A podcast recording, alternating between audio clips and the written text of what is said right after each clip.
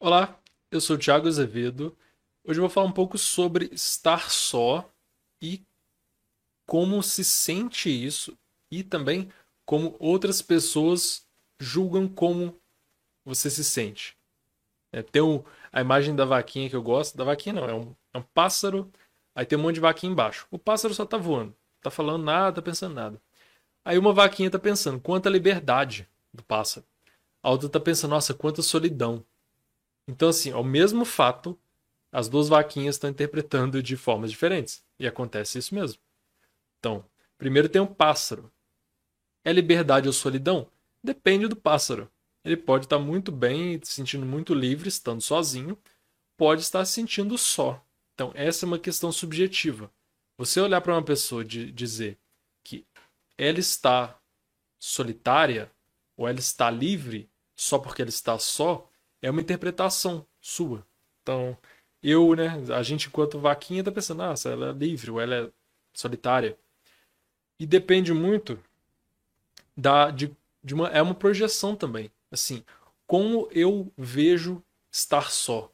Então, muita gente vai ver, principalmente na nossa cultura, outras menos, vai ver estar só com solidão. Então, vai ver, por exemplo, alguém almoçando sozinho no shopping, vendo um filme sozinho, fazendo coisas sozinhos, que a gente tende a fazer acompanhados, questão cultural muito, tende a achar que é, é solidão, ou que a pessoa, sei lá, não tem com quem estar, mas não necessariamente. Talvez ela goste de estar sozinha e ela não tem nenhum problema com isso.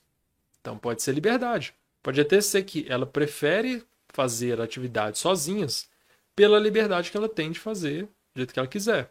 Que estando em interação com os outros, a gente perde um pouco de liberdade. Você não pode ser você totalmente fazer só o que você quer e de qualquer jeito. Porque você está em relação com outras pessoas, você está afetando elas. Daí você. Pode ser também você olhar e falar ah, liberdade. Mas pode estar errado. Pode ser que a pessoa esteja solitária. Entende? A gente sempre pode estar errado se a gente julgar só a aparência. E a pessoa, por exemplo, ela pode querer companhia e pode não conseguir ou não ter por determinado motivo. Por exemplo, pode ser tímida, querer companhia. Então, tem que pensar também, porque pode ser assim, ah, eu acho que a pessoa é livre, ela não quer ser incomodada. Às vezes não. Então, às vezes, você pode querer fazer amizade, ou querer falar com a pessoa.